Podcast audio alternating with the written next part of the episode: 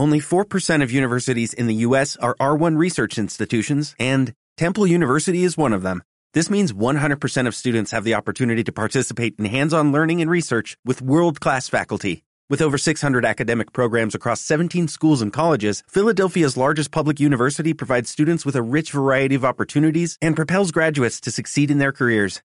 Temple University. Schedule a campus tour today at admissions.temple.edu/visit.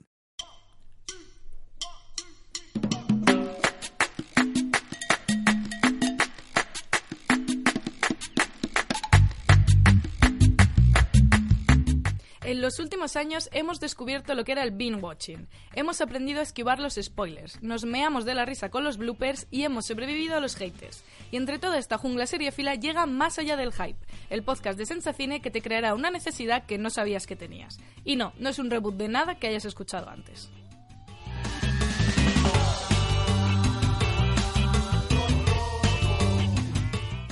Bienvenidos a un nuevo episodio del podcast de Sensacine. Hoy hablaremos de The Umbrella Academy y del boom de las series protagonizadas por jóvenes superhéroes. Pero tenemos que avisar, vamos a hablar de muchos spoilers de Umbrella Academy y para ello tengo a mi lado a Custodio Guerrero. Hola, Georgina. Yo soy Georgina Izuzquiza y para tratar este tema hemos entrevistado a David Castañeda, número 2 o Diego en el reparto de Umbrella Academy, y a Alberto Gracia Fernández, dueño de las tiendas Atlántica de Madrid, que nos hablará de merchandising. Y creo que tú tienes más entrevistas, ¿o no? Efectivamente, Georgina o Georgina. Eh, Paco Cabezas, director del sexto episodio de Clase Letal, porque no vamos a hablar solo de Umbrella Academy, también vamos a hablar de otras series basadas en cómics con jóvenes superhéroes. Y también he entrevistado a un experto en cómics que se llama Enrique Castillo y tenemos muchas cosas que nos ha contado. Muchas cosas interesantes, ¿no? Muy interesantes. Bueno, pues queremos recordar que The Umbrella Academy trata sobre un grupo de jóvenes superhéroes a los que apadrina Sir Reginald Hargraves para crear la Umbrella Academy, que es eh, una escuela en la que van a desarrollar sus superpoderes. Y a ver, ¿a ti qué es lo que más te ha gustado de la serie, Custodio? Yo creo que es una serie muy interesante. O sea, ya el primer episodio ya te presenta todos los personajes de una manera maravillosa, porque están cantando, la, o sea, están bailando la canción que no me acuerdo cuál es ahora, lo siento, Lonely, no sé qué. No, es una canción de los 70 o de los 80, creo Mm. recordar. Es maravillosa, vamos. Pero sí, lo que más me ha gustado es que como no es la típica historia de superhéroes, es... Obviamente les acoge este señor, para que, pero los acoge para hacerles famosos, les hacen cómics, les hace su merchandising personal. La pobre de Ellen Page que hace el número 7, pues la pobre no. pero no sé, me ha gustado muchísimo cómo, cómo está todo contado. Y tiene sus giros que también son sorprendentes, aunque he de decir que he leído el cómic y me gusta más la serie que el cómic. Es que eh, yo también he leído el cómic y tenemos que decir que la serie desarrolla muchísimo más todo lo que pasa en las páginas del cómic. El cómic es va directo a contarte historietas de quiénes son estos superhéroes, pero no indaga tanto, tanto, tanto como lo hace la serie en su primera temporada. Sí, efectivamente. Me gusta mucho también como la estética. Y Klaus, obviamente. ¿Cuáles son tus personajes favoritos? Klaus, o sea, está Klaus, o sea, yo tengo al top Klaus. Y el que menos es el número uno. Es que lo odio con todas mis fuerzas. A Tom Hopper. Es que obviamente, es que, es que no puedo con él. Los últimos episodios en el que estaba todo el rato. No, es que como yo soy el líder. Dios mío. Bueno, yo entre mis personajes favoritos, no sé si estarás de acuerdo, también está el número 5, Ujú, sí, que sí, es sí. Aidan Gallagher, que es eh, un niño que hace que tiene 60 años. O sea, es que eh, no, ese Es muy bueno. chico, de verdad, o sea, no lo puede hacer mejor, es que es increíble. Lo hace muy, muy, muy, muy bien. ¿Y entre lo que menos te ha gustado? Sí, sí, Tom, o sea, sí, Tom Hooper, es que es el que menos. El que menos, menos, el menos. que menos, es que lo que más lo, lo he odiado con todas mis fuerzas. Y que no se hubiese visto mucho el poder de 6. De, ¿Del número 6? Sí. No, con número... ¿De Ellen Page te refieres? No, ese es el número 7, ¿no? Yo hablo de, de rumor, Ah, de rumor. sí. Que no se mostró mucho, pero me gusta mucho cómo hacen el 7, creo que es el 7, cuando comienzan un poco a hablar de su personaje, de cómo ha llegado a ser lo que es y con sus rumores, porque, tío, es que son... Sí, es que en el séptimo episodio pasa, vamos, la... Es que ver, El boom. Es el- sí, es el- a partir del séptimo, cuando acaba ya el episodio, cuando está ahí hablando con Ellen Page, que es con Banja, y que dice, ella está loca porque ya vemos cómo está super, cómo es su poder y que su poder es la hostia, básicamente. Y el- es que básicamente, ¿qué hace? A ver, se puede hablar con spoilers. Eh, Sí. Básicamente en el episodio 7, eh, Vania explota con su poder y coge, no sé cómo se dice, la parte del instrumento del violín y le corta el cuello a Rumor. Claro, porque ella quiere hacer, o sea, quiere hacerle parar y dice, por favor, no me obligues a hacerlo. Y dice, he escuchado un rumor y dice el otro, no lo vas a escuchar. Push. Que es en, los cómics es totalmente diferente porque, o sea, podemos decir básicamente que adapta el primer, el primer volumen que es, ¿cómo se llama? Adapta el primer volumen que es Suite Apocalíptica y un poquito de, del segundo, que se llama Dallas. Porque Hazel y Chacha no aparecen en el primer cómic. No, Hazel y Chacha son parte del, de Dallas. Pero sí es que es verdad que termina con el concierto, que es el, primer, el último episodio. El último episodio se llama eh, Violín Blanco. Y es verdad que termina con el concierto igual que en el cómic, pero, o sea, en el cómic al final del todo es cuando le, le, corta el cuello a Rumor y, y Banja tiene ganas de matar a todo el mundo en el cómic, en la serie, ¿no? En la serie es más... Es que no hemos recordado que eh, Umbrella Academy sale de un cómic escrito por Gerard Way, que es el antiguo líder de My Chemical Romance, el grupo que conocerá a todo el mundo, y del dibujante Gabriel Ba. Entonces, eh, nosotros hemos visto la serie, nos hemos leído el cómic y hemos encontrado muchísimas diferencias entre ambos, ¿no? Por ejemplo, los personajes son muy distintos. Eh, Diego, número dos, tiene el pelo rubio, mm, le falta un ojo, está enamorado de Vania, que ese es un detalle muy bueno que no han metido en la serie, que lo han omitido y que no sabremos si meterán en la segunda temporada. No creo. Mm, no sé. Estaba enamorada de su policía. Ah, bueno, claro, que habían metido a la policía para quitar esa trama. Sí, lógicamente. Sí, muere todo el mundo. muere esto el apuntador. Ha, ha, muerto hasta el guionista. y luego Klaus vuela, que en, eh, en la serie no vuela. Y también hay una cosa muy interesante que Gerard Way dijo que le había gustado mucho y es que los guionistas cambiaron que Tom Hopper, número uno, en la serie sale que debajo de la ropa tiene cuerpo de mono y lo esconde y no quiere que nadie lo sepa, pero en el cómic va totalmente desnudo. Y Gerard Way dijo que se le había gustado mucho porque él no había pensado que podía ser una vulnerabilidad del personaje y que le habían dado una vuelta y que era muy bueno eso. Que ni siquiera él que había creado la historia lo había pensado. La verdad es que está muy bien pensado eso. Bueno, tenemos a David Castañeda que opina de cómo ha sido la adaptación de, los, de estos personajes, ¿no? Que han sido súper distintos. Vamos a escucharlo. ¿Podemos escucharlo? Cuando Steve agarró el, el, proyecto y él empezó a, a, desarrollarlo, dijo, lo, lo, quería, en español, ¿cómo te diría? Lo quería, he wanted to ground it. Que se sintiera más real. Por ejemplo, en el, en el cómic, Klaus está flotando por todo, el, por todo el, cuarto. Entonces, para empezar, Klaus no flota. Pero no, no hubo mucho, mucha plática de decir ojo, sin ojo porque si se quita, si me, si me quitan el ojo y se me pone el pelo rubio, y ya inmediatamente estás viendo a, un, a una caricatura. O estás viendo el personaje, pero no ves a la persona humana.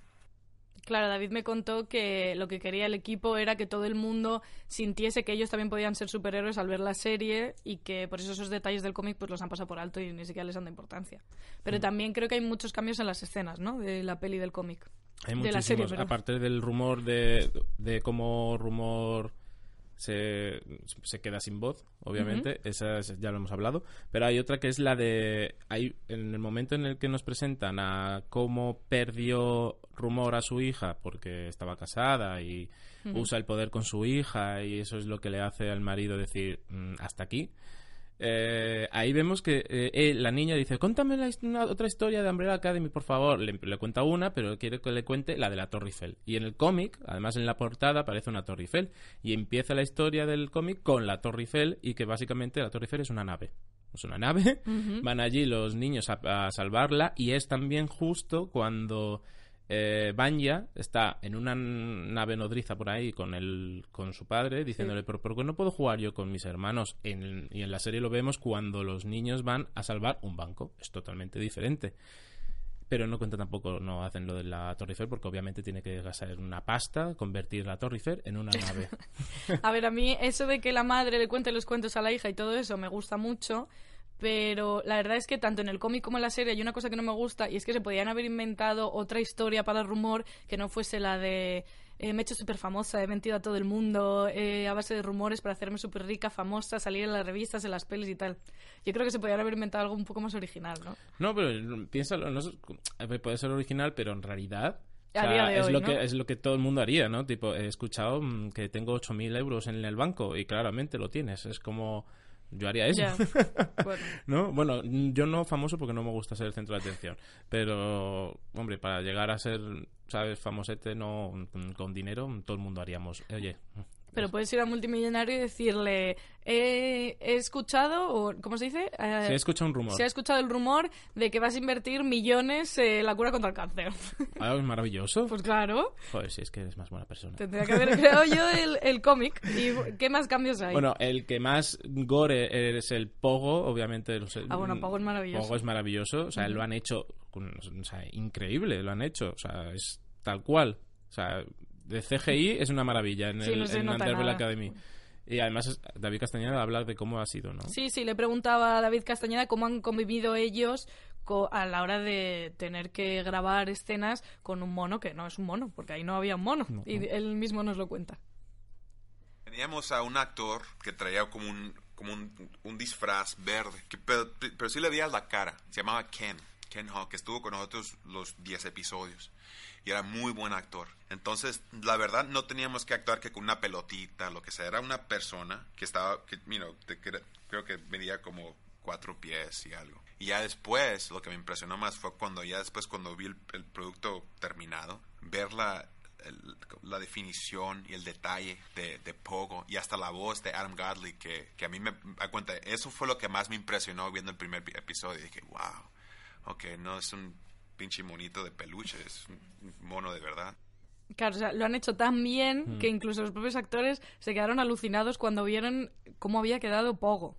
Las- eh, es una lástima que al final le maten. Ya, bueno, es una lástima. Yo, de verdad, yo tengo que decir que este personaje es, no le pillas tanto cariño porque es que tiene tantos secretos que llega un momento en el que dice también a número uno, bueno, te voy a contar ya el último secreto de que ha guardado tu padre. Era como, tío, o sea, con más secretos, no, por favor. Pero es que eso es lo bueno, en plan, si me matas a la caja de sorpresas de secretos que me va a contar aún más cosas, Ya. no me la mates. Bueno, pues en, en el cómic le mata a Baña, obviamente, pero Baña va allí a la casa, también como vemos en la serie, pero ella se carga toda la casa. Ella llega, ve a Pogo y hace...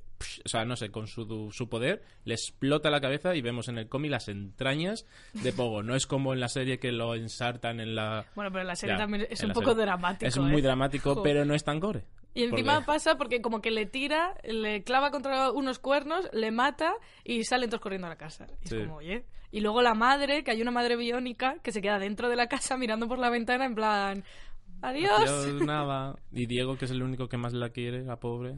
Porque Diego, es, en el cómic no aparece, pero Diego es tartamudo. Diego es tartamudo, sí. Es maravilla, que se pone muy nervioso y empieza a tartamudear. Sí, esa es una de las cosas que decía David Castañeda que le gustaba, que pudiese crear un superhéroe que incluso tartamudea, ¿no? Para los niños del mundo que tartamudeen, pues que no se sientan solos. Sí. Pero bueno, es verdad que Diego, a lo mejor en los primeros capítulos es el que más pasa desapercibido, no te, vamos, al menos yo no me sentí muy enganchada a él, pero luego le van metiendo como tramas, en plan, pero mírale que está enamorado de la policía, que tiene de amigo a este, que idolatra a su madre, tal, y luego es el que más palos le pegan por detrás, porque le matan a todo el mundo. Sí, pobrecito. Menos a sus hermanos, pero no se lleva con ellos así. ya. No, pero a mí el que más me ha gustado sí ha sido Klaus. Yo creo que su personaje es el que mejor evoluciona en todos los sentidos. Desde de un drogata a salvarles, básicamente. Porque es que es la hostia. Está genial, sí. Y también tenemos que recordar que además de las diferencias entre el cómic y la serie, hay cosas que pasan tal cual, como por ejemplo la escena de Pogo tomándose un café con número 5 en la cafetería, en el cómic está plasmado exactamente igual. Lo han cogido y lo han llevado a la a sí, hay la cosas pantalla. que sí que lo cogen tal cual.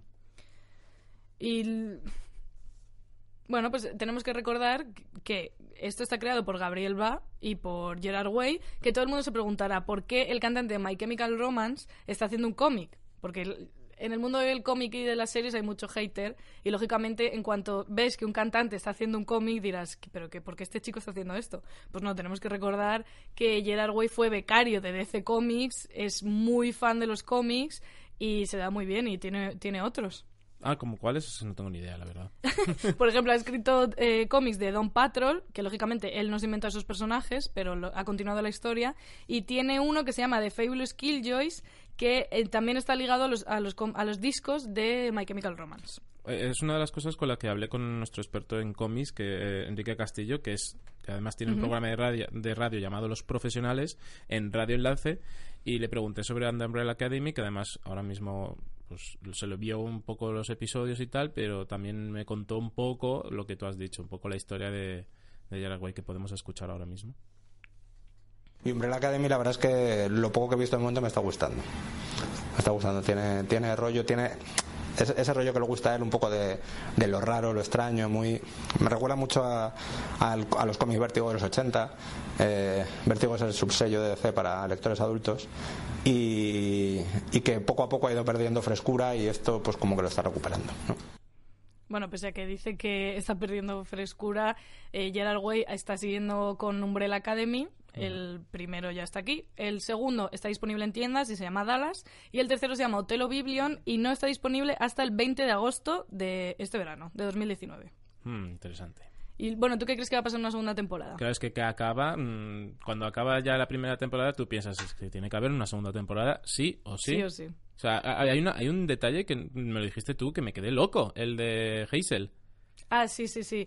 Que Hazel y Chacha, el Chacha muere, Sí, pero. Hazel, cuando eh, ocurre todo el apocalipsis, tiene en la mano un maletín del tiempo y entonces se va. Que es un detalle que pasa totalmente desapercibido. En plan, a mí me lo tuvieron que recordar después de haber visto el final, porque tú te crees que todo el mundo se ha muerto y ya está.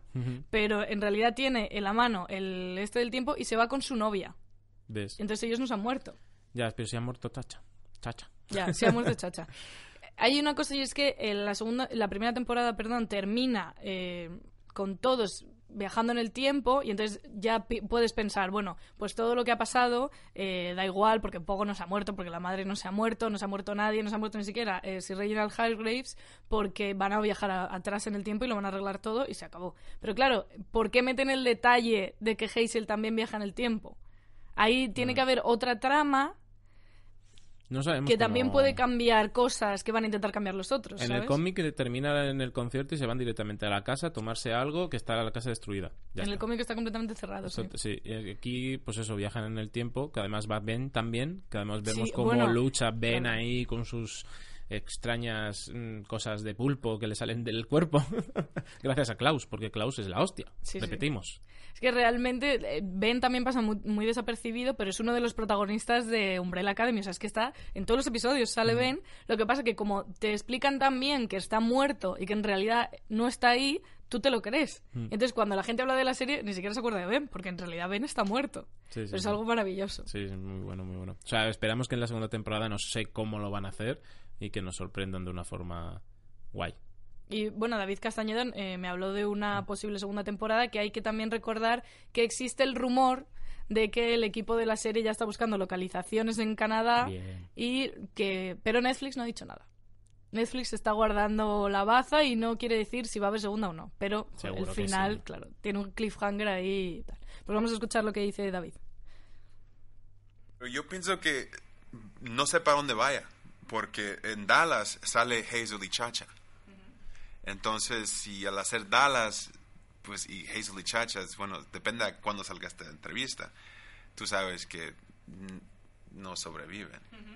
Lo que sí vas a ver es, ojalá, y, y lo, cómo los personajes siguen creciendo, que no va a ser la misma fórmula a lo que a lo que fuiste en la primera la primera eh, temporada. Sí hay segunda temporada. Mira, justamente a David Castañeda se le pasa el detalle de que Hazel no se muere. Sí, sí, ah, es verdad. Claro, él mismo dice, tú sabes que Hazel y Chacha se han muerto, pues que Hazel no se ha muerto. No. Es, eh, hay que estar ahí atento a los detalles de Umbrella. Seguramente si la volvemos a ver, vamos a ver aún más cosas. Claro, veremos muchísimo más más. Sí, sí, sí. sí. Como por ejemplo, existe el easter egg de Gerard Way, que cuando muestran el libro que ha escrito Vania, por el que todos sus hermanos están enfadados con ella, en la contraportada, eh, Gerard Way ha escrito de qué trata el libro y lo ha firmado y todo. Ah, joder, qué guay. Pero bueno, estamos hablando de Umbrella Academy, pero hay más series de las que hablar, ¿no? Sí, bueno, bueno, hemos a partir de, de Umbrella- del estreno de Umbrella y del éxito hemos, hemos visto que parece que esto es un boom de superhéroes jóvenes porque se han estrenado otras series que a lo mejor no están dando mucho de qué hablar, pero que siguen ahí, están ahí. Como Clase Letal, que está en HBO España, y Clase Letal está basado en un cómic de, escrito por Ricky Remender. y, y es básicamente, son eh, jóvenes eh, que se va, o sea, un, un protagonista que está que vive en la calle y tal y se va a un instituto de un instituto de asesinos y ya está. Ah, vale. Ahí es un poco todo cómo va a ser pues eh, la vida de el instituto de cómo aprender pues envenenar, aprender a luchar, etc.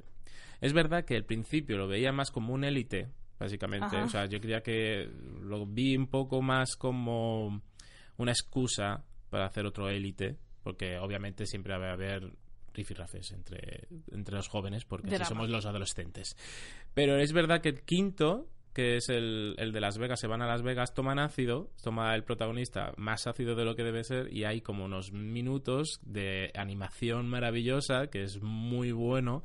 Y como también después, como es que está genial. O Sí, sea, es mezclan animación con acción Sí, real. Y lo hacen muy bien. O sea, está muy bien. Además es que durante todos los episodios sí que me mezclan, tienen los flashbacks, que está, eso es un detalle muy guay. Eh, tienen flashbacks de eh, con el estilo del cómic y son historias de los personajes con al estilo cómic, animación al estilo cómic. Además yo entrevisté a Paco Cabezas, que es el director del sexto episodio, y, y él me contó que era la primera vez que dirigía animación y es la hostia, porque dicen que tú, que ellos te envían lo- los papelitos y te dicen tú quieres que esta escena sea más rápida, más larga, más tal. Y como no tienes ninguna eh, Referencia, ¿no? Sí, como que no tienes. Puedes hacer de todo. O sea, puedes poner la, cámara en un lado, en otro. Entonces, que se divirtió muchísimo. Además, le pregunté también que. que cómo. Pues eso, que cómo ha ido a.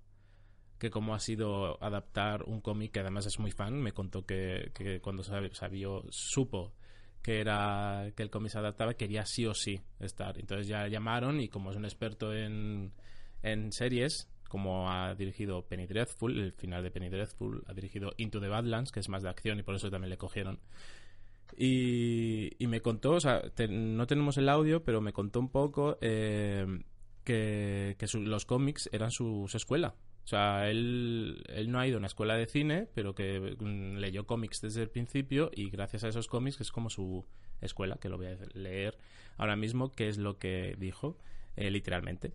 Dijo, como yo no he ido a una escuela de cine, los cómics han sido mi escuela de cine. Me di cuenta que los cómics que me leía de pequeño de la Patrulla X sobre todo eran mi manera de aprender a pensar visualmente en una escena de acción.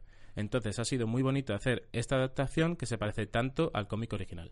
O sea, que ha intentado preservar absolutamente todos los detalles que salen en el cómic y tal. ¿Tú has visto los seis episodios? He visto, sí, hasta sí, es sexto. Y el que más te gusta es el quinto. Sí, el quinto es maravilloso. Y Eso que estabas comentando de los flashbacks me hace mucha gracia, porque bueno, relacionándolo un poco con Umbrella Academy, porque en Umbrella Academy también hay flashbacks. Y Klaus, bueno, sí, eh, podríamos llamarlos flashbacks, eh, está todo el rato recordando cosas del pasado, viajando al pasado, yéndose a la guerra y tal.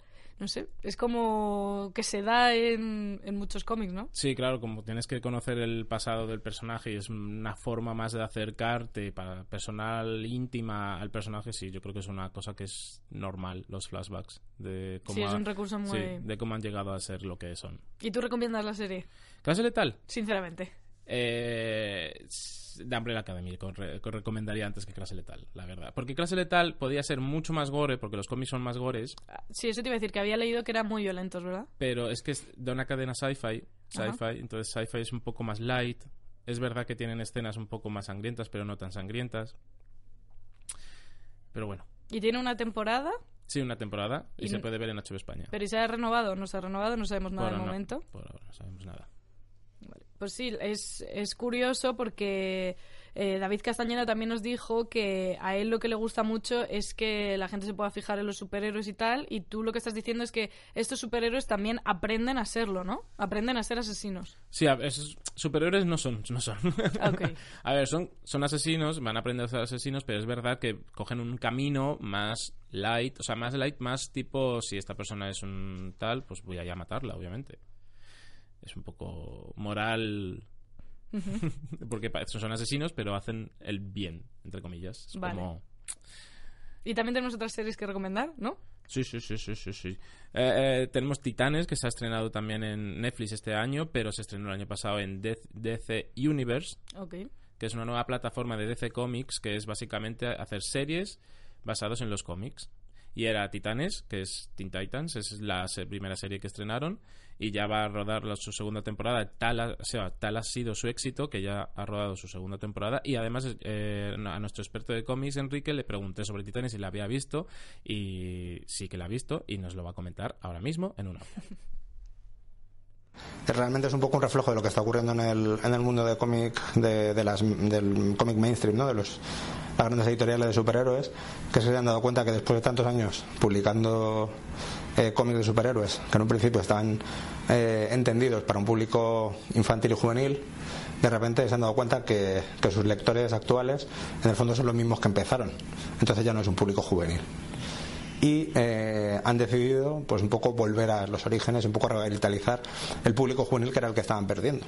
Bueno, en este audio eh, es verdad que no, no habla de, de, Titanis, es verdad, lo sentimos, pero sí que habla de una cosa que, que le pregunté, que era sobre los, los cómics, o sobre los, el boom este de, los, eh, de las adaptaciones de los superhéroes jóvenes en cómics, o sea, en cómics, adaptaciones en series de televisión, que hay un boom pequeño porque está hay más, hay muchas más, como Claro, titanes que hemos mencionado. También comenta el tema de las edades, porque por ejemplo, cuando tú te compras un cómic, a lo mejor es más pequeño, ¿no? Puedes leer Umbrella Academy en 2009 y se adapta a la serie en 2019, 10 años más tarde, y ellos tienen que pensarlo, ¿no? La gente que se ha comprado ese cómic cuando era pequeño, ahora ya no es tan pequeño. Entonces tenemos que, que ir evolucionando e ir pensando que mm, un mismo cómic no se puede dirigir siempre a la misma persona, sino que tiene que crecer con sus lectores, ¿verdad? Es verdad, sí, sí, sí, sí. Además pasa también lo mismo con, o sea, con Titanes ha pasado porque eh, Teen Titans me comentó él, que además ahora lo, nos lo, vamos a escuchar, que lo comentó que era como un poco más light y aquí lo que le gusta de, DC, de o sea, Warner y de DC es hacerlo más oscuro y esta es, esta es su opinión de Titanes. Yo estaba un poco eh, ansioso por verla, ¿no? Porque los, los nuevos titanes de, de los 80 fueron el equivalente a la Patrulla X de Marvel en esa época, eran un poco los, los, cómics que lo estaban rompiendo ahí en la época, ¿no? Y los, los nuevos titanes de Mark Wolfman y Pérez de esa época me gustaban mucho. ¿Y qué ocurre? Esos titanes eran todo color, eran todo eh, buen rollo en el fondo y, y, aquí con esta adaptación DC ha vuelto a pecar de lo mismo, de, de, excesiva oscuridad. Entonces, la serie no está mal, pero no me ha matado. O sea, de hecho, los últimos capítulos ya le perdí un poco las ganas, o sea, me la terminé por, por terminármela, por, por completismo puro. O sea, peca de excesiva oscuridad como Liga de la Justicia, por ejemplo, o películas de DC. Sí. Pero eso es mal, o sea, quiero decir... No, o sea, yo tengo ganas de verla, pero eh, es una cosa que le acerca mucho a la gente también, porque. Titanes es verdad que es un poco lo que ha dicho, pues es muy vistosa, es muy colores y tal. Eh, pero en- lo que más le ha gustado a la gente ha sido eso, que le han tratado como un poco más de oscuridad, un poco más... O sea, Robin es un poco... ¿Sabes? Que dice fuck Batman. O sea, que le Ah. pregunta por Batman y dice fuck Batman. O sea, que la cosa es que DC el, como que une las palabrotas, digamos, y la oscuridad con ser adulto. Sí, básicamente parece. Y por eso Sí. han hecho esos cambios. Sí, Tita- o sea, tenemos, o sea, la primera serie ha sido Titanes, ahora está Doom Patrol, que ya se, se ha Ujú. estrenado en DC Universe, que no sabemos aquí en España quién la emitirá, y además está preparando también una de animación de Harley Quinn para, para una animación para adultos. También está preparando ahora La Cosa del Pantano con James Wan, que es el director de Expediente Warren. Eh, está preparando también Stargirl. O sea, parece que están cogiendo los personajes no tan conocidos y lo están adaptando a series de televisión que se merezcan, pues eso, un protagonismo de verdad. Pero hay que dejar bien claro que el DC Universe no es lo mismo que el universo en el que están Supergirl y todas las Ah, series no, no, de no, no. superhéroes. Sí, cierto. CC Universe es una nueva plataforma como Netflix, pero solo de DC. O sea, lo tienen ahí en Estados Unidos. Aquí el Titanes la ha estrenado Netflix. No sabemos qué va a hacer con Doom Patrol y las demás. Y no, y, y las de Supergirl, Arrow, Legends of Tomorrow, eh, todas estas de CW son de CW, la cadena mítica de series como ahora mismo se ha estrenado Roswell, New México, Embrujadas, mm, antiguamente era WB y antes se estrenaba ahí Buffy Cazavampiros. O sea que no, que es una cosa totalmente distinta. Además, Arrow ha salido hace nada que Arrow va a terminar ya. O sea, ya quieren, sí, ya quieren acabar con todo el mundo este, parece ser. El boom. Pese a, claro, pese a que ha ido muy bien la serie. Sí, sí, sí. Bueno, Ha sido un las de CW con sus, con sus crossovers mm, enormes, estos de Supergirl, Flash, Arrow, Legends, eh, están preparando ahora también ahora de Constantine, o sea, están ahí a tope. Pero en realidad, o sea, podríamos decir que el universo creado por CW es como más para un público objetivo más joven, ¿no? Sí, y el de. DC Universe va a ser para gente más, amante de los cómics, ¿no? Sí, más adulta y más, claro, claro. CW, a ver, CW también puede tener su fan de cómic. lógicamente, lógicamente. Y a alguna gente le, le puede encantar. Yo me he visto Arrow, no me gusta. He visto Flash, mm, no puedo. Supergirl sí que me gustaba, pero no he podido seguir. No has podido porque no has podido, porque no has querido. Porque hay más cosas que ver Ah. en la vida. Lo malo de esas series de CW es que son como veintitantos episodios. Ya no hay tiempo. Ya no hay tiempo. no hay tiempo para verse tantas cosas. Y encima si sale Umbrella Academy, pues ya... Umbrella Academy, que eso solo son encima 10, pues sí, perfecto, dame los 10, ya. Son 10 de 5 50 minutos cada uno. Sí, sí, sí, sí. Y bueno, pues tirando por ahí, porque hemos estado hablando, hemos estado hablando de series de CW que han triunfado muchísimo, que están dedicadas a un público objetivo eh, más adolescente. ¿Y qué pasa con esto? Pues que eh, las cadenas, en cuanto una serie tiene un tirón increíble, que crean? Merchandising. Merchandising. Entonces, ¿tú cuántos Funkos tienes en casa? Por ejemplo. La verdad es que no me he comprado ninguno. Me lo han regalado. ¿Y cuántos tienes? ¿Tres? ¿Cuatro? No, pues unos pocos, eh, tampoco ¿De verdad? muchos. Sí, son, todos son regalados, no tengo ni uno comprado. Es verdad que yo creo que es el regalo estrella de... de- no- nos lo dijo... Sí, em- entrevistamos a Alberto Gracia Fernández, que recordamos que es el dueño de las tiendas Atlántica de Madrid, y es curioso porque él abrió una tienda de cómics y merchandising en el centro de Madrid en 2005, y ahí por 2013 vio que los Funko Pops se vendían tanto, tanto, tanto, que tuvo que abrir una tienda entera solo de Funkos. Sí, sí, es que es increíble. El- el- la fiebre de Funkos, es que es que eso nos, lo- nos, di- nos dijo, eh, es el regalo perfecto de cuando juntas mucho dinero, mira, nos sobran 15 euros. Pues toma, un Funko. Ya está. Pero y en realidad los Funko Pops tampoco es que tengan, o sea, no tienen como super detalles ni nada, es un muñeco no. cabezón. hay, hay muchos que me dan mucha rabia de que son solo personas. Sí, es, sí Ya que está. podría ser ese personaje como podría ser otro. Exacto. Eh, Son, es que son personas, no tienen nada característico. Si me sacas a Klaus de Umbrella Academy con el paraguas rosa cuando está en el, en el entierro de su padre, pues eso sí es gracioso y Bueno, la tal. verdad es que sí. Guay. Lamentablemente nos contó Alberto que de momento Funko Pop no tiene plan de sacar cosas de Umbrella Academy. Seguro que sí, ya mismo. Ay, pues estaría Hombre, muy bien. porque encima Banja, ¿no quieres a Banja en blanco? No, una escena de, de número 5 con Klaus, así como súper chula. vale. Aunque el- tengo que decirte que cuando salió el cómic de Umbrella Academy, el- la primera edición, esta, eh, ya vendían el, ella en el violín blan- con el violín blanco. Ya, Pero claro. no era Funko Pop, porque eso no existía, lógicamente. También hemos de decir que, no lo hemos comentado antes, pero la diferencia también del cómic que eh, Banja aquí es normal, pero es blanco, se pone todo de blanco, cuando el, el malo, que aquí el malo es en el cómic, es uno de una orquesta que se llama, creo que se llama Orquesta de la Muerte, no sé qué, la coge y le empieza a explicar, le ponen en una mesa a hacer experimentos y dice, mira, es que tu padre te hacía experimentos mientras dormías y ahora te voy a activar, como Sí. tipo, te voy a hacer el long. Sí, es como un villano Sí. más villano. Entonces le da, le da al on y ella se convierte ya todo blanco, mientras en la serie es al final del todo, se, mientras toca su última tal, se pone todo de blanco, el violín es de blanco y... Sí, está como más elaborado, mientras que en la serie directamente como que los ojos se le ponen blancos, me creo recordar, ¿no? Sí, sí, o tiene, pone- tiene unos cambios muy poco. Y además el villano no es tan, tan, tan villano malvado, eh, sino que en la serie pues te lo meten en plan, es el nuevo novio Mm. de Vania, uy, este es un poco malo, tienes que fijarte en él. Pero en el cómic es Ah, bueno, sacapón. y el momento en el que Rumor está detrás de la para dispararle, en el cómic sí la disparan. El- sí. En el cómic, sí. O sea, no es ella que le aparta la, de esta y le dan en la oreja y ya dice ella, ay, qué bien, estoy bien, me desmayo. Eh, pero no, no, en el cómic es que le da y después te explican que dice, no, menos mal que la bala ha dado en una no sé qué, no sé cuántos y está, y entonces la ves que está así. En el cómic ahí como eh, mal, en la silla de ruedas, pero en la serie solo le hacen eso. el- Sí, que en la serie van más directo a si te mato, te mato. ¿no? Bueno, pues lamentablemente, como hemos dicho, el merchandising de Umbrella Academy mm, de momento no va a llegar. Esperemos que sí. Y hemos hablado con Alberto sobre la evolución del merchandising en los últimos años. El merchandising ha cambiado mucho y entonces ya no es como antes. Ahora las producciones de merchandising van en función de la demanda y las pre-orders cada vez se dilatan más en el tiempo. Estamos hablando de que tú ahora mismo puedes hacer una pre-order de una figura que a lo mejor está a la venta en febrero del 2020, pero si no la reservas ahora no la vas a tener. Es muy curioso que nos diga esto de las pre-orders porque también nos explicó que la gente se compra los Funcos y los encarga sin tener ni idea de cómo es la película, de si le va a gustar o no le va a gustar o cómo es la serie. La fiebre del merchandising.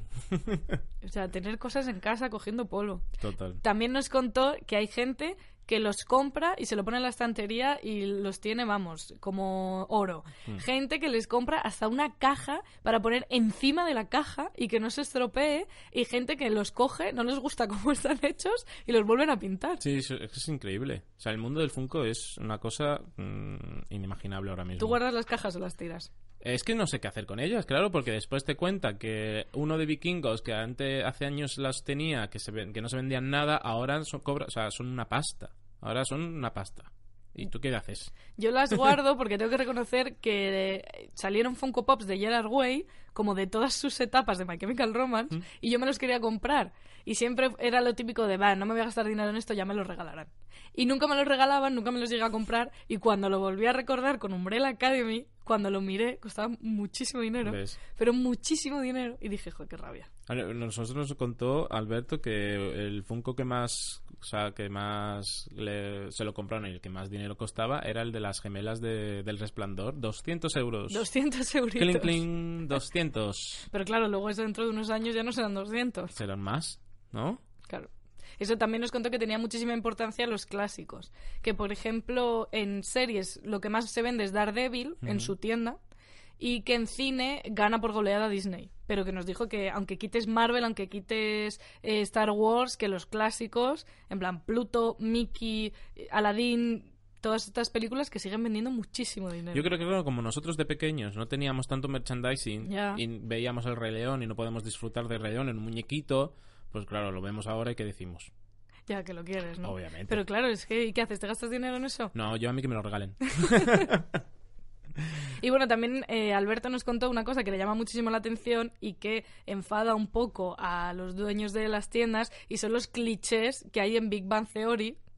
Porque, por ejemplo, en Big Bang Theory eh, muestran que las chicas en estas tiendas no entran, pero vamos, ni aunque las Sí, paguen. eh. Y cuando entran, todo el mundo se da la vuelta, se queda súper asombrado y tal. Y que él dice que en su tienda entran más chicas que chicos. Sí, sí, además es que Big Bang Theory tiene un dependiente que es horrible, que además nos lo contaba y dices que el dependiente es horrible, pero ¿cómo puede tener un... de- Además, ¿cómo vas a tener... Que además nos dijo, tienes ahí un montón de cómics súper buenos, que no sé qué, y me dices que no te puedes comprar, eh, no sé, unas patatitas fritas. Y tienes ahí 8.000 cosas buenas, Sí, que le maravillosas. muestran como si fuese pobre Sí. y friki Sí, sí, y como todo negativo, ¿no? Y en realidad no, no es así. Y también nos contó una cosa interesante y es que dice que en su tienda eh, si hay productos diferenciados, como por ejemplo en el manga, que no me sé exactamente cómo se llaman los géneros, pero hay un género como creado para chicas y uno para chicos, y que los chicos solo compran el de chicos y las chicas compran de los dos. Mientras que luego en series como estas muestran a las chicas como diciendo, eh, no quiero ningún cómic. Mm. Y en realidad son las que más lo compran. Hay alguna, a lo mejor alguna trama que dicen, venga, tal, mírate esto, pero no, no, tampoco mucho. Y luego también nos contó que el coleccionismo es algo que todos vemos como, sí, es muy normal, en plan, todo el mundo colecciona cosas, pero dice que no es tan normal y que la gente lo hace simplemente en plan, uy, tengo todos los de Umbrella y me falta uno, pues voy a ir a por ese, aunque no lo quieras para nada. Ya, es que es, es- eh, eh, la adicción del merchandising, básicamente. Es que, pero es un dineral, es que yo no entiendo. No sé. Ya con cinco, ¿cuántos te cuesta? O sea, ¿cuánto te- dinero te cuesta? Ya, cinco ce- Funko Pops. Aunque hay ofertas, pero bueno. Mm, bueno. Ya, no sé. Pero bueno, y Alberto, bueno, nos ha contado cómo funciona el merchandising de series jóvenes adolescentes como Runaways, de Umbrella Academy o Gotham. Vamos a escucharlo. Bueno, eh, se vendió muy bien en su momento y, y fue muy acogida, tuvo muy buenas críticas y ahora pues creo que han sido hace un par de semanas que se ha estrenado en Netflix, se vende también y siempre hay un repunte porque evidentemente genera una demanda. ¿No? ¿De dónde ha salido esto? ¿Quién, quién- quién lo ha editado? ¿Tiene un buen formato?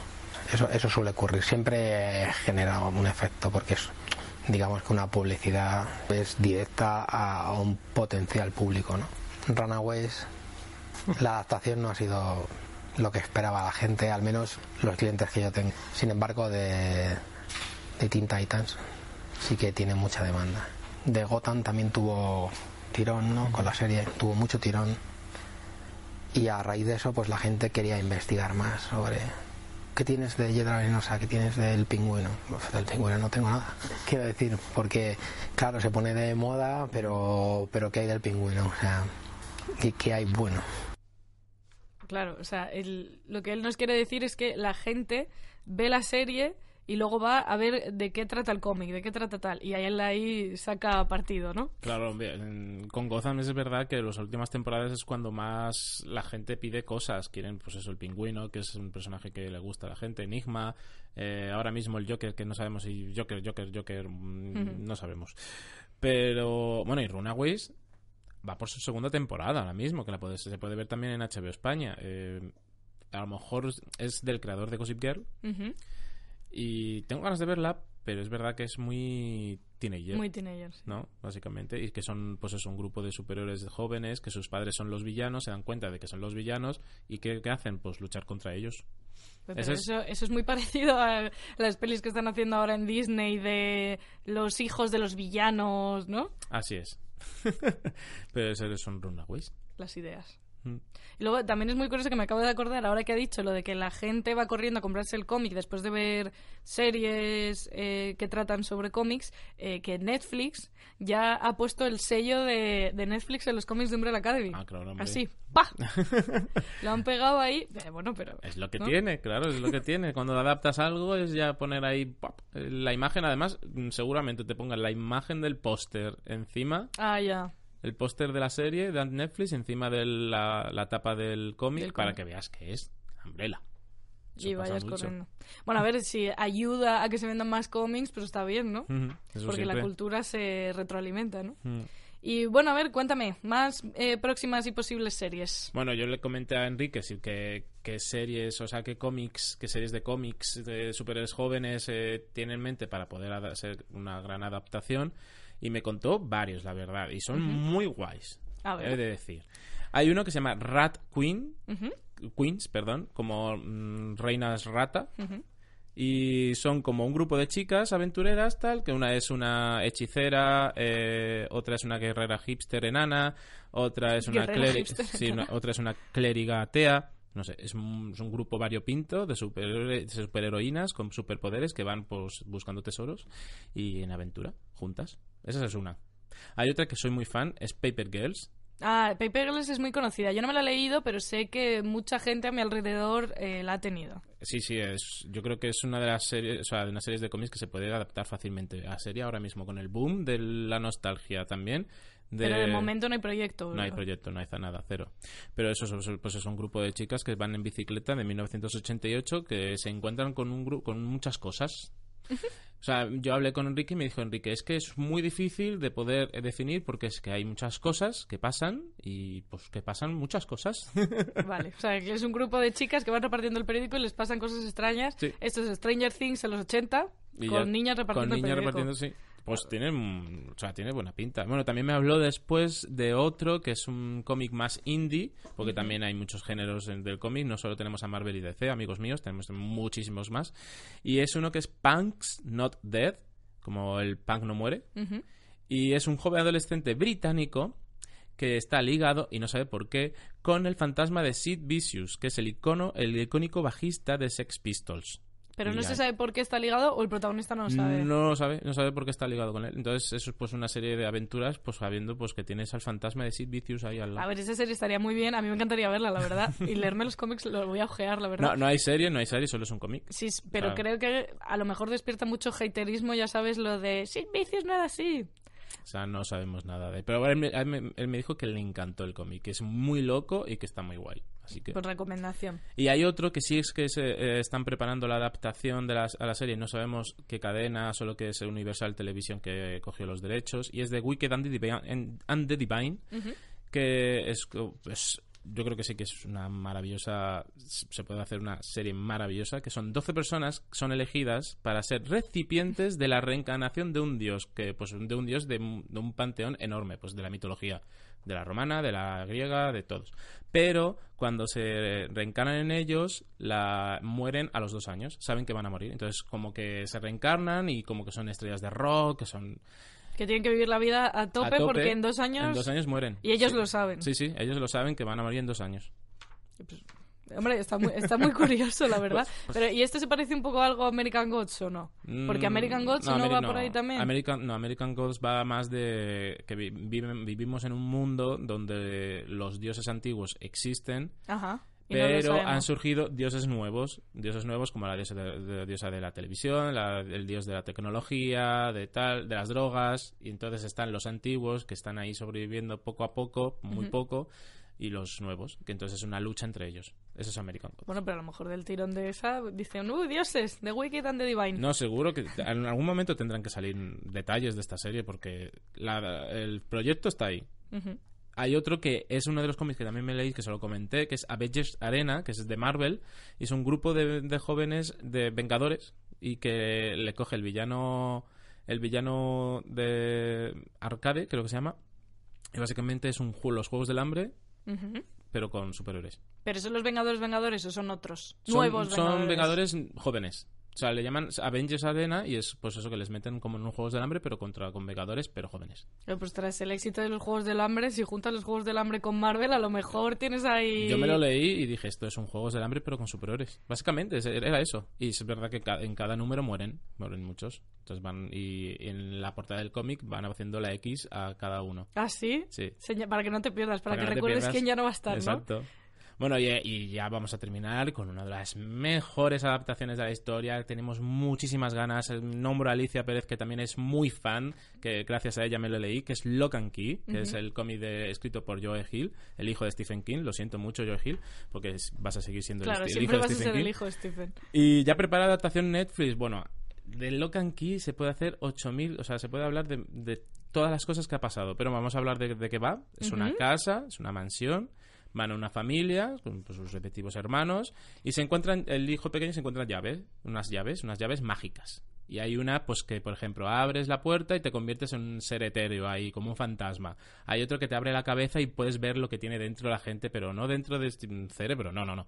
De lo que tiene pensado, o los problemas, o la, si tienes una depresión ahí, una imagen tuya depresiva ahí, por ahí. Como el espacio mental de Sí, sí. Sherlock, ¿no? Es, es muy, muy bueno el cómic y es verdad que tiene unos tintes así un poco misteriosos, muy guays.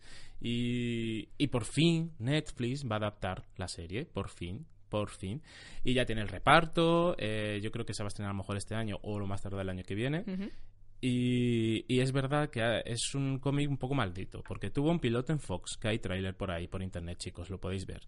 Eh, después Hulu decidió decir, venga, lo adaptamos nosotros, con Andy Muschietti, que es encima el director de It, El director de sí, que, es, que, o sea, que- dices, joder, entonces eso es que tiene que ser maravilloso. Pues no, Hulu dijo, no, no, gracias. Y Netflix dijo, ah, no, gracias, dámelo a mí. Pero Andy Muschietti si no, no, va a ser- no va a seguir siendo el director porque obviamente está ocupado con It 2. Ujú. Entonces, pero sí que va a ser, va a seguir siendo productor por ahí, va a estar detrás, pero sí. Hizo el piloto, pero no sabemos cómo es el piloto. O sea, no se sabe absolutamente nada de lo que ha hecho Netflix. Sí, solo ten- tenemos que tenemos el reparto. Está el niño de, de It, el que se le, le quitan el brazo, el que muere. Ah, vale. Sí, nos- lo, No lo sentimos. mismo. Sí, Lo sentimos si no habéis visto It, oh Dios mío. Bueno, es la típica escena de It, la del barquito. Sí, sí, sí. Hombre, empieza así la película. No Pero me te, te estás refiriendo a Georgie. Sí, Georgie. Vale. ¿Georgie? Sí, Georgie. Sí. Georgie. me encantaba como lo dice. Y nada más, yo, yo ya... Pues no- eh, hablando de esto de Lock and Key, a mí se me ha venido a la cabeza, no sé por qué, porque creía que iba sobre un escape room. No sé por qué, pero debe haber cómics de escape rooms, ¿no? ¿O no? ¿El ¿Cómics de Escape Room? Lanzo la duda. ¿Te imaginas? Ver un cómic un sobre un escape room. Hay un libro de Sí, un, li- escape room. un libro sí. Pero ver un cómic de un escape room en el que ves las imágenes y tienes que ir mirando las pistas y todo como supervisual, ¿no? Estaría como muy chulo. Hay un... Patente en trámite. A- a- ahora lo que lo pienso, que ahora que se está va a estrenar Arcade- Escape Room, que es una serie- esta película de terror, Sí. eh, ya, yo creo que ya se cogió eso de, un- de una habitación y tienes que salir de ahí. Exam se llama la película, es de terror. Exam. Llega allí un señor, es para, están allí unas varias personas que van a, a, a querer hacer un trabajo, o sea, tienen- quieren, quieren, pues eso, tener un trabajo en Sí. una empresa súper importante y tienen que pasar un examen y, y solo tienen que responder a una pregunta. Y, y tienen un folio en blanco y tienen un lápiz y ya está. Y le dicen, tienes que responder a una pregunta. Y les dejan allí, les encierran y ahí tienes y la empieza película. el juego. Ya no voy a decir qué más, pero sí, es una película. Bueno, estamos desvariando mucho, pero resumen, recomendamos The Umbrella Academy, por supuesto, clase letal, si la queréis ver, por supuesto. ¿no? Yo, a mí lo de Punk's Not Dead y Piper Girls me ha gustado mucho, la voy a tener ahí apuntada. No sé si tú quieres recomendar algo. Yo ya lo he recomendado casi todo. Yo me voy a... O sea, Lock and Key, sí o sí. Eso seguro. Y Pepper Grace también me ha llamado mucho la atención. Pues a, a ver, si vemos algo que nos guste en- de aquí en adelante. Esperemos que Locan Key llegue en 2019 y no en 2020. Y bueno, tenemos que recordar a todo el mundo que nos está escuchando que ya tenemos correo del podcast de Sensacine. Sí. Si nos queréis escribir, nos queréis mandar en cómics sobre escape rooms, que quiero saber si existen, o nos queréis hacer preguntas o decirnos, por favor, hacer un podcast sobre esta serie, sobre esta otra, lo que queráis, como si solo nos queréis decir hola, podéis escribir a podcast.sensacine@webedia-group.com. Y recordar que el hype es peor que los spoilers. Adiós.